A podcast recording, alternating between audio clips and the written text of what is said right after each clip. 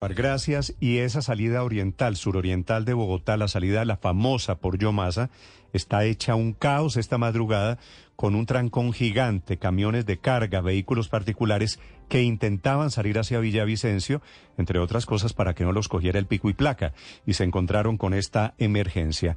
Allí la situación es de otro nivel. Se encuentra un periodista de Blue Radio allí, Julián Ríos.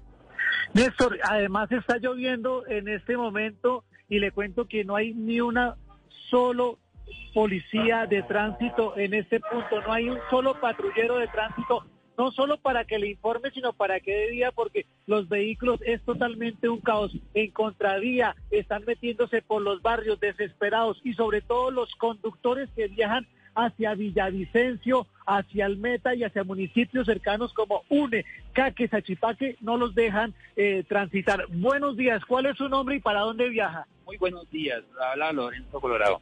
Eh, lo que pasa es que voy para Villavicencio. Eh, estoy de las 4 de la mañana acá y eso está trancado y no se ve ni un policía por ahí dando vía, nada de eso. ¿Qué información han tenido ustedes sobre qué rutas pueden tomar?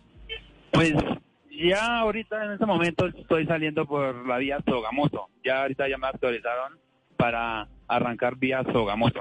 O sea, este, este conductor se va a devolver a atravesar nuevamente Néstor Bogotá y salir por la vía Cisga. Pero le cuento que eh, eh, pasan vehículos de tránsito con sus sirenas, pasan ambulancias. Escuchemos un momento aquí otro vehículo que está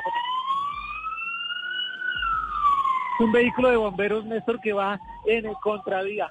Cientos de vehículos, repetimos, en este momento mm. totalmente atrapados Julián, pero, aquí Julián, déjeme, hacerle, déjeme hacerle una pregunta.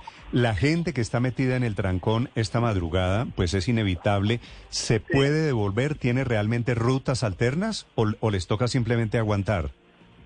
En, eso, en estos momentos les tienen que aguantar porque como no hay policías de tránsito de Bogotá tratando de organizar aquí el flujo vehicular, entonces es totalmente un caos.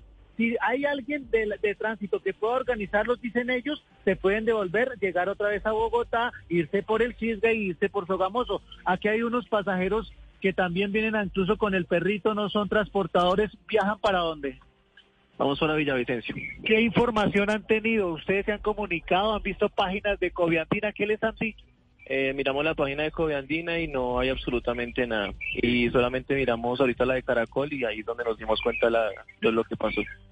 es que incluso ni Coviandina ha informado a través de los Twitter y no, no tienen las personas aquí información, entonces no saben qué hacer y por lo pronto pues siguen aquí prácticamente atrapados en este enorme trancón y una congestión muy bárbara aquí en, este, en Yomasa y Puerta del Llano.